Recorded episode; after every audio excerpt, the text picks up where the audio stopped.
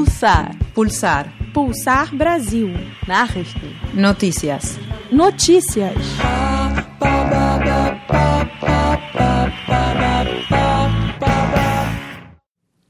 7 de septiembre, feriado nacional en Brasil. El 7 de septiembre de cada año se conmemora en Brasil la declaración de independencia del Imperio portugués.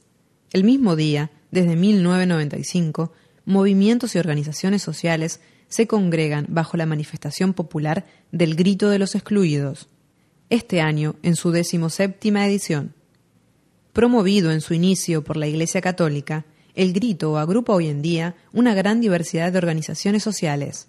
Las demandas son así también muy diversas. Esta manifestación popular, que nace en Brasil, pasa en 1999 a realizarse en otros países latinoamericanos, convirtiéndose así en un movimiento internacional. En Brasil, desde hace 17 años, el Grito de los Excluidos se propone resignificar el Día de la Independencia y transformar el patriotismo pasivo, que se limita a asistir a los desfiles militares, critican, en un patriotismo activo. Las actividades se extienden por todo el Brasil y son de lo más variadas. Actos públicos, marchas, seminarios y cursos, caminatas, teatro, música y danza.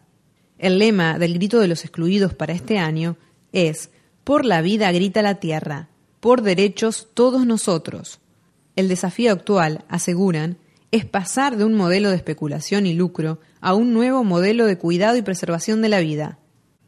En Río de Janeiro, el grito de los excluidos se congrega en la avenida Presidente Vargas, donde tradicionalmente tiene lugar el desfile cívico-militar.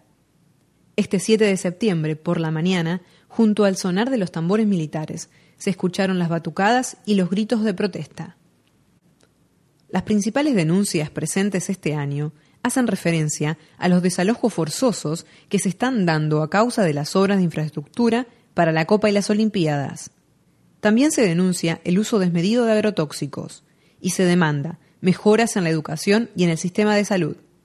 Una demanda siempre presente en el grito de los excluidos ha sido la reforma agraria, impulsada por el MCT, Movimiento de los Trabajadores Sin Tierras. El MCT está llevando adelante una campaña nacional contra los agrotóxicos y por la vida.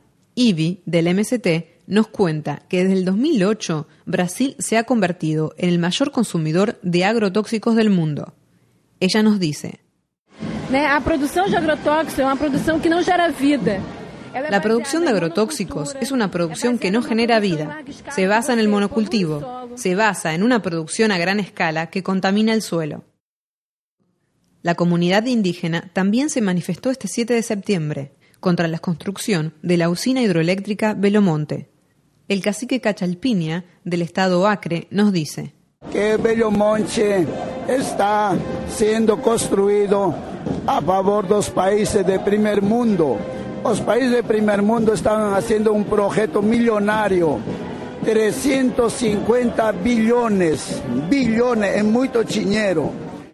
Desde 1999, el Grito de los Excluidos se ha organizado a nivel continental, tomando el 12 de octubre como jornada de lucha en América Latina y el Caribe.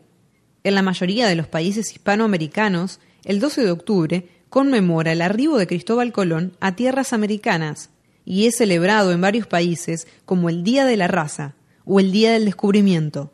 En España celebrado como el Día de la Hispanidad. El Grito de los Excluidos Continental se propone retomar el 12 de octubre y darle un contenido de lucha y rebeldía. En Venezuela, desde el 2002, se deja de conmemorar el 12 de octubre la llegada de Cristóbal Colón a América y se pasa a celebrar el Día de la Resistencia Indígena.